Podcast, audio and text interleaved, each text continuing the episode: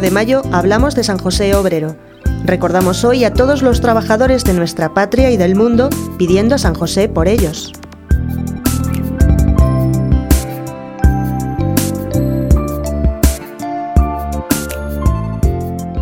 Hoy celebramos al Padre Nutricio de Jesús, justo y humilde carpintero de Nazaret, que pasa la vida no solo en la meditación y la oración, sino también en las fatigas de su artesanía.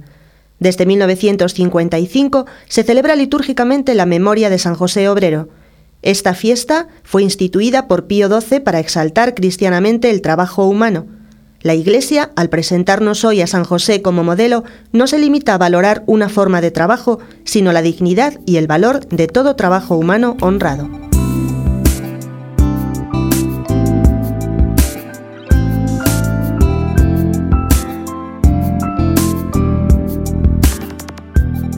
En la primera lectura de la misa de este día leemos la narración del Génesis en la que se muestra el hombre como partícipe de la creación, también nos dice la Sagrada Escritura que puso Dios al hombre en el jardín del Edén para que lo cultivase y guardase. El trabajo es la forma de colaborar con Dios. Con el pecado original, la forma de esa colaboración sufrió una alteración. El trabajo que debía realizarse de un modo apacible y placentero, después del pecado original se volvió dificultoso y muchas veces agotador. Con todo, permanece inalterable el hecho de que la propia labor está relacionada con el Creador y colabora en el plan de la redención de los hombres.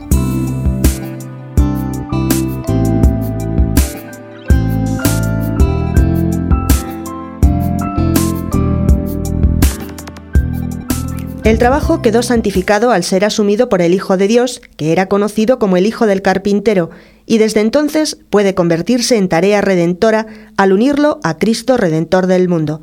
Así, la fatiga, el esfuerzo, las condiciones duras y difíciles, consecuencia del pecado original, se convierten con Cristo en valor sobrenatural inmenso para uno mismo y para la humanidad.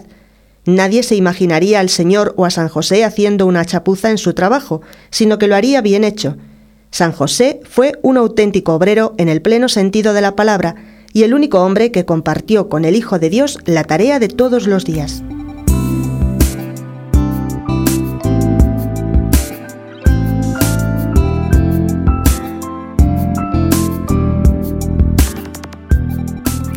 Dios concedió manos a otras especies, pero solo a la mano del hombre le dio el carácter de herramienta, Toda la técnica sobre la cual se asienta la civilización es prolongación de esa mano que Dios otorgó al hombre.